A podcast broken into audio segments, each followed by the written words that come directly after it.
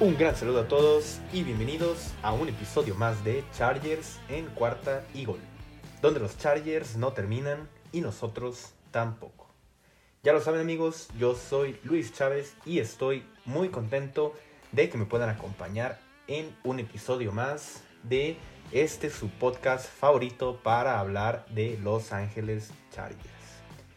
Y sí, ya estamos en la recta final de la temporada regular, la temporada 2021 está llegando a su fin y la verdad es que se pasó muy muy rápido. Todavía nos quedan tres partidos, tres partidos importantísimos, cada uno de ellos poder conseguir la victoria hará que los Chargers pues se logre el objetivo de lo que fue esta temporada, ¿no? Que es llegar a los playoffs.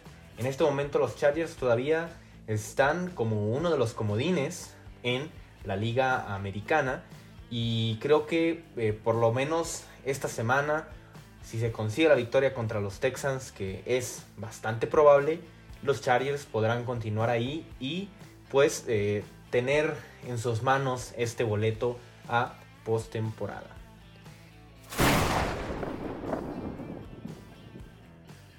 Vamos a comenzar hablando antes de las noticias de sobre lesionados, todo lo que ha sucedido en la semana, vamos a comenzar a dar un espacio para hablar de eh, los jugadores que irán al Pro Bowl. Y sí, esta semana, el miércoles, eh, se anunciaron los rosters titulares en ambas conferencias y obviamente en la americana, pues eh, estábamos muy atentos a lo que iba a pasar en, en, este, en este roster de la americana para ver cuántos jugadores de los Chargers, si había jugadores de los Chargers quiénes eh, iban a ser, etcétera, etcétera. Y pues resultó que fueron seis jugadores de los Chargers seleccionados al Pro Bowl. A ver, sabemos que este eh, Pro Bowl no es em, en sí el, máximo galardón, ¿no? Como lo es el ser seleccionado al equipo All Pro. Ahí sí, em, si estás ahí, pues eres el mejor de tu, de tu posición y no hay nada que decir. El Pro Bowl se, mm, los jugadores se eligen por medio de votación de los fans, eh, también toda esta difusión en las redes sociales. Así que a fin de cuentas termina siendo un poco más, obviamente un concurso de, pues, entre popularidad y también desempeño, porque bueno, obviamente jugadores que no lo merecen al 100%, pues no, no, no, no van a estar ahí, pero sí depende mucho de lo que hagan los fans, ¿no? Pero a mí me sorprendió muchísimo ver a los seis jugadores de los Chargers en este equipo titular. Es, es, bastante, bastante bueno, ¿no? Obviamente por parte de la defensiva y de la ofensiva. Así que eh, primero hablemos de los que de, la, defensiva, ¿no? Obviamente Joey Bosa iba a estar ahí y Derwin James, su segundo Pro Bowl después de, de ese gran año que tuvo, los últimos años había estado aquejado por las lesiones y en este año Derwin James logra regresar al Pro Bowl, ha tenido una muy buena temporada. lo que hace Derwin James en la defensiva pudimos observarlo el, partido pasado, ¿no? El jueves contra los Chiefs, cómo estuvo la mitad del partido y Kelsey no pudo hacer nada, la segunda mitad no estuvo y por ahí fue donde los Chiefs lograron ganarle a los Chargers, así que podemos observar lo valioso que es este jugador en la defensiva de los Chargers y lo bueno que es también, ¿no? Esta versatilidad que tiene para poderlo utilizar en la presión al coreback, en los blitzes, jugando obviamente como safety, que es su posición. Entonces, creo que Derwin James y Joey Bosa lo tienen merecidísimo. ¿Qué decir de Joey Bosa, no? Creo que está de más en estos momentos hablar de, lo, bueno que es Joey Bosa y por parte de la ofensiva. Y aquí es donde eh, se viene lo, interesante, lo bueno, ¿no? Comencemos con la línea ofensiva. Porque esta línea ofensiva de pasar a ser de las peores en la liga eh, es ahora eh, conformada por dos jugadores seleccionados al Pro Bowl. Corey Linsley, el centro, traído de Green Bay de, la temporada, bueno, en esta temporada. toda la experiencia, todo lo que ha ayudado a Justin Herbert, todo el liderazgo que ha hecho incluso nominado por parte del equipo al, premio Walter Payton, que también se otorga ya a finales de temporada, y Rashon Slater, este novato sensación tackle izquierdo desde el primer día, siendo el titular, funcionando 100%, eh, ayudando a Justin Herbert, ayudando en el juego terrestre, ayudando a todo en el equipo, ¿no? En esta ofensiva, creo que Rashawn Slater em, se ha ganado este, este puesto en el, en el equipo del Pro Bowl con eh, toda, toda seguridad, ¿no? Y a ver, obviamente no se le va a dar el premio como novato ofensivo del año porque pues generalmente ese premio pues es para, para jugadores, en este caso, bueno, corebacks, que lo ganó Justin Herbert el año pasado, o eh, algún corredor o receptor destacado. Muy rara vez lo gana eh, algún ala cerrada o también un, un, liniero ofensivo. Pero sin lugar a duda, para mí, eh, Slater lo merecería porque, pues bueno, tenemos ahí a llamar Chase, pero que en las últimas cinco semanas no ha tenido eh, una actuación tan increíble. También, obviamente, está, pues ninguno de los corebacks que, que llegaron este año, incluido Justin Fields, eh, Zach Wilson, Trevor Lawrence, Trey Lance, obviamente tampoco está considerado. Los corredores, bueno, el corredor como Najee Harris, pues también ha decaído últimamente su utilización. Creo que Jalen Waddle ha jugado mucho mejor en estas últimas semanas, de Bonte Smith, pero a lo que voy con esto es que no me sorprendería en lo absoluto que, que Rashawn Slater ganara este premio a novato ofensivo del año porque para mí es claro que lo merecería. También, por otra parte, tenemos en, en esta lista de jugadores ofensivos Keenan Allen. Sabemos que es una de las grandes armas de Justin Herbert Keenan Allen ha tenido 92 de recepciones, ya superó las 1000 yardas, 5 touchdowns, es el ancla ofensiva del equipo y también, eh, claro, que merece este, este puesto como wide receiver del equipo, ¿no? Y por último, el coreback titular, el número uno de la conferencia americana para este Pro Bowl, tenemos a Justin Herbert. ¿Qué decir de Justin Herbert? Cada semana nos sorprende más. Dos temporadas y ya se está haciendo eh, dueño, no de, a ver, no vamos a decir de la liga, pero por lo menos de los, de los corazones y de los ojos de todos los aficionados a este deporte, no solamente los Chargers. Lo que hace Justin Herbert semana tras semana, rompiendo récords, logrando, eh, bueno, cosas que solamente jugadores como eh, tal vez Patrick Mahomes y Dan Marino habían logrado. Es simplemente increíble lo de Justin Herbert. Tiene mucho futuro este, este jugador, ¿no? Esperemos que en los Chargers eh, pueda maximizar sus cualidades y, llevarlas a, lo, a, lo, mejor que se pueda, ¿no? Así que Justin Herbert, el coreback titular para la conferencia americana en el Pro Bowl, a menos de que los Chargers lleguen al Super Bowl y ahí pues todos estaríamos mucho más contentos, ¿no? Así que bueno, estos fueron los jugadores seleccionados al eh, Pro Bowl. Y eh, también otros jugadores ahí eh, que, están como suplentes, se podría decir, en dado caso de que alguno de los jugadores no pueda asistir por lesión, porque llega al Super Bowl, etc. Austin Eckler como el segundo corredor, bueno, como segundo equipo de corredores este, para, para este Pro Bowl. Que aquí Em, para mí, Eckler también debió de estar en, el, equipo, ¿no? En el, principal, porque Austin Eckler es el segundo en touchdowns de la liga, el segundo corredor, obviamente, detrás de Jonathan Taylor, y el segundo también en yardas desde la línea de scrimmage, obviamente también detrás de Jonathan Taylor, pero las estadísticas, pues ahí están, ¿no? Creo que Austin Eckler pudo haber estado en ese, en ese equipo de Pro Bowl, pero bueno. También Mike Williams por ahí está, Jared Cook, no tengo idea por qué. Este sí me sorprende. Jared Cook ha tirado muchísimos pases. Así que, a ver, ha tenido buenas actuaciones, pero así como para estar eh, considerado, aunque es como cuarto equipo del Pro Bowl, pero pues bueno. También Gabe Neighbors y Limbal Joseph. Así que ahí lo tienen amigos. Los Chargers, seis jugadores para el Pro Bowl. Increíble.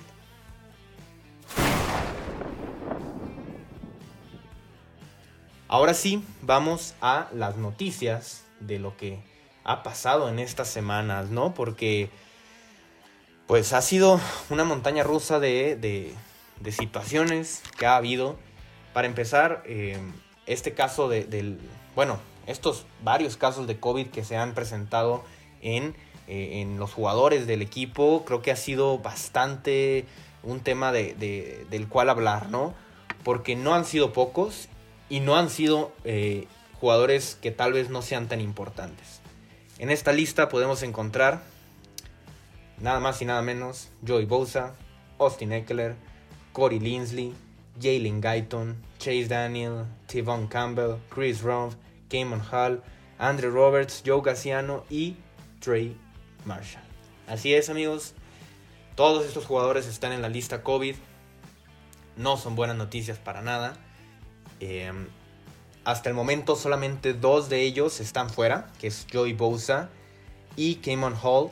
Estos jugadores, al ya ser dados este, de baja para el partido, significa que no están vacunados. Porque recordemos, al dar positivo, si no estás vacunado, son 10 días de baja, ¿no?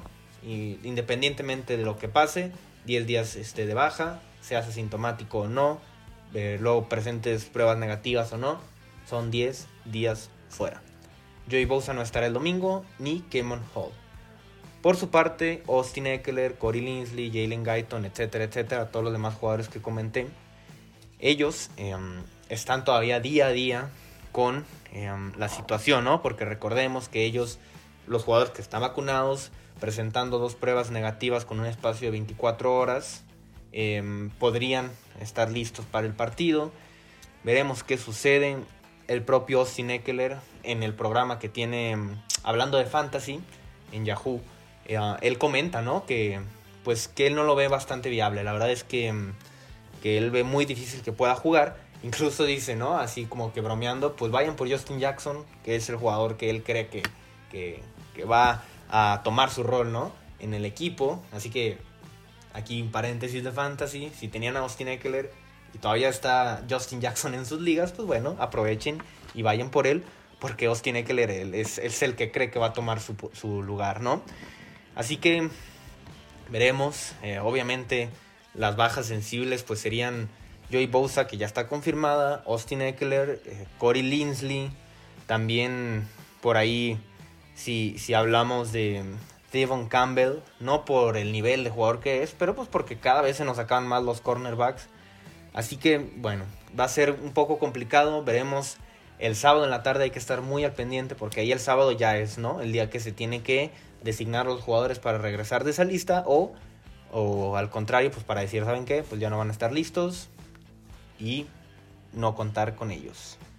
Por su parte, el equipo de Houston tiene 21 jugadores en la lista COVID siendo los más destacados eh, tal vez el pateador Kaimi Fervin y Brandon Cooks, ¿no? Eh, creo que mm, estos jugadores también todavía, todavía está en duda, perdón, su estatus para el juego.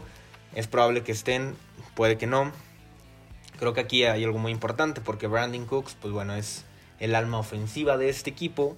Así que si no está, pues las cosas serán un poco más sencillas para los Chargers, ¿no?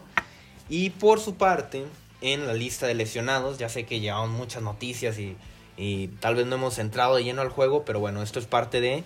Y, pues en estas semanas que ha habido tantos casos de COVID y toda esa situación, creo que es importante que lo toquemos. Pero en, em, en la lista de lesionados que, se dio el, jueves, eh, por, ya para, terminar el día, pues Derwin James no practicó, ni obviamente Donald Parham no van a jugar ninguno de estos dos jugadores. Yo creo que no los van. Obviamente Donald Parham, pues ni siquiera eh, creo que todavía sigue en el protocolo de, conmoción. Y, a Derwin James no lo van a no lo van a arriesgar, ¿no? Creo que no es necesario que juegue. Eh, y a ver, sí, podemos, podemos estar pecando un poco de, de, confiarnos, ¿no? Contra el equipo, contra el rival con el que se va a jugar, pero pues bueno. Si hay un momento para confiarse en la temporada, creo que puede ser este, ¿no? Jugar contra uno de los tres peores equipos en la liga. Y, y sobre todo en esta situación, ¿no? Final ya de temporada, entrando a la recta final, pues hay que guardar a los mejores jugadores y no arriesgarlos cuando no sea necesario, ¿no? Por su parte, Alohi Gilman, que se había perdido las últimas semanas, al igual que a Sante Samuel, ya practicaron completamente al 100%. creo que Alohi Gilman va a estar en el partido. Asante Samuel yo lo vería mm, un poco dudoso, dependerá también de lo que pase con los jugadores de COVID, porque pues si no está de Thibon Campbell, otro jugador como Trey Marshall, que también está en esa lista, de toda la, todos de la defensiva secundaria, Cayman Hall, creo que eh, aquí el equipo pues tal vez sí se ve en la necesidad de utilizar a Sante Samuel, tal vez no al 100, con snaps eh, contados. Creo que eh, por ahí iría ¿no? la situación, pero yo también esperaría que el equipo no arriesgara a Sante Samuel, aunque ya esté para este partido, creo que deberían esperar para la semana 17.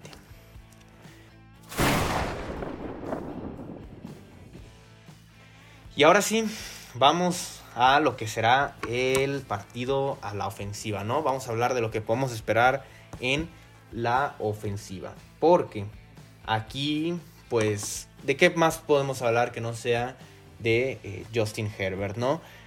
Un, gran jugador, un gran partido la última semana contra los, eh, los Kansas City Chiefs. No se pudo terminar, pero pues bueno, el, el juego ahí estuvo.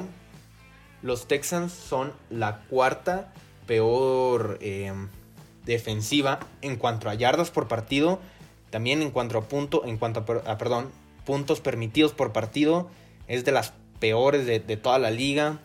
Y, creo que con esto Justin Herbert también tendrá que aprovechar, ¿no? La defensiva de Texans es em, permite 7.6 yardas por intento de pase y 11.7 yardas por pase completado que en estas es, está dentro, dentro de las seis peores de toda la liga. Así que creo que Justin Herbert podrá servirse con, la cuchara grande, ¿no? Si lo podemos decir así. Por su parte, los Texans también es eh, la, cuarta peor defensiva terrestre en cuanto a yardas por acarreo, 4.7 yardas por acarreo. Y también en cuanto a yardas por partido, 140, perdón, yardas terrestres por partido, 145 yardas terrestres por partido. Así que creo que por aquí muy probablemente no esté Austin Eckler, pero Justin Jackson se ha venido viendo de una buena forma y creo que podrán utilizarlo y por aquí se, tratará de, de, implementar esta estrategia ofensiva, ¿no? Por otra parte, los receptores, muy probablemente también Jalen Guyton no esté, así que George Palmer jugará el rol de tercer receptor, pero pues ahí va a estar Keenan Allen y Mike Williams, que, que Mike Williams pues se ha buscado, pero no lo han encontrado, ¿no? Y ya que voy con esto. Ha tenido los targets en las últimas semanas, pero no las recepciones. Porque, por ejemplo, en la última semana, nueve targets, solamente tres recepciones. Creo que em, mucho del, éxito de los Chargers también eh, pasaba por las manos de, Mike Williams. No estoy diciendo que era el jugador más importante, pero pues sabemos que es la, el arma más eh, explosiva, el arma profunda de Justin Herbert y que si lo encuentra, pues es igual a más yardas, más producción eh, ofensiva eh, aérea, más puntos, etcétera, ¿no? Así que Mike Williams será importante que se pueda conectar con él.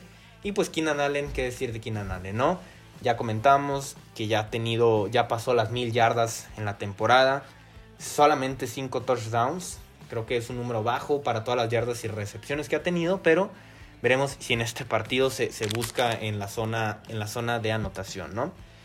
Creo que está muy claro lo que se tiene que hacer en este partido. La línea ofensiva regresará a Rashawn Slater. Veremos qué pasa con Corey Linsley. Em, Matt Failer todavía está ahí. Creo que se vio bien la línea ofensiva en este último partido contra Kansas. Y pues contra un equipo que no representa tanto peligro como lo era Kansas con, con el pass rush. Creo que se podrá dar el tiempo necesario a Herbert para que pueda encontrar a todas sus armas ofensivas, que en este caso, pues, ya dijimos, Keenan Allen, eh, George Palmer, Mike Williams, y también esperemos que logre conectar con Jared Cook, porque, bueno, es ya de necesidad también.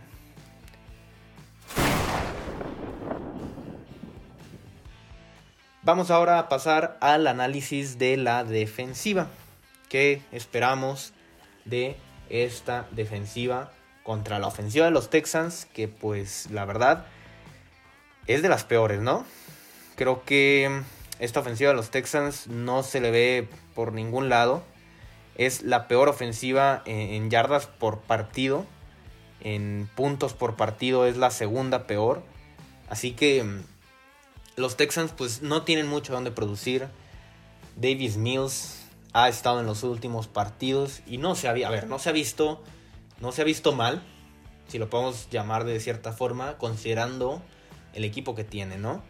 Em, su única arma ofensiva, Brandon Cooks, está en duda por la situación de COVID, así que em, también esperemos a ver qué pasa con eso. Por ahí el receptor novato Nico Collins, pero de ahí en más, pues el ataque terrestre comandado pues ahí también entre Rex Burhead, eh, David Johnson. Está, está complicada la situación también para los Texans, ¿no? Así que eh, el equipo tendrá que aprovechar eh, también la presión que se le pueda meter a, Davis Mills. Creo que será muy importante. Es el, es el séptimo equipo que más capturas permite a su coreback, los Texans, ¿no? Ya sabemos que no jugará Joy Bosa, pero pues ahí se tiene a Uchenen Wosu, que ha tenido una muy buena temporada. Estos últimos partidos ha jugado muy bien. E incluso aprovechar y, utilizar a Kenneth Murray más como eh, un, un, edge rusher, ¿no? Creo que también de lo que ya se ha hablado eh, en, a media temporada, Brandon Staley, sobre utilizar a Murray de diferentes formas, creo que en este partido se puede aprovechar, sobre todo con las bajas que se pueden tener, ¿no? Bueno, que se va a tener de Joy Bosa y también por ahí pues que, va a estar eh, Chris Rumpf también. Creo que mm, aprovechando estas bajas eh, se puede utilizar a em, Kenneth Murray, ¿no? Después, ¿qué tenemos con. ¿Qué más tenemos, no? Con, esta defensiva. Em, esta defensiva aérea se, vio un poco mal contra Mahomes, ¿no? Em, más de 400 yardas para, para Patrick Mahomes.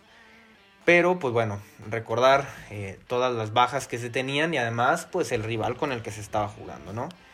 Creo que se, juntó ahí lo peor que podía pasar, tener a tus jugadores importantes en la defensiva secundaria eh, ausentes y jugar contra pues una de las mejores ofensivas de toda la liga.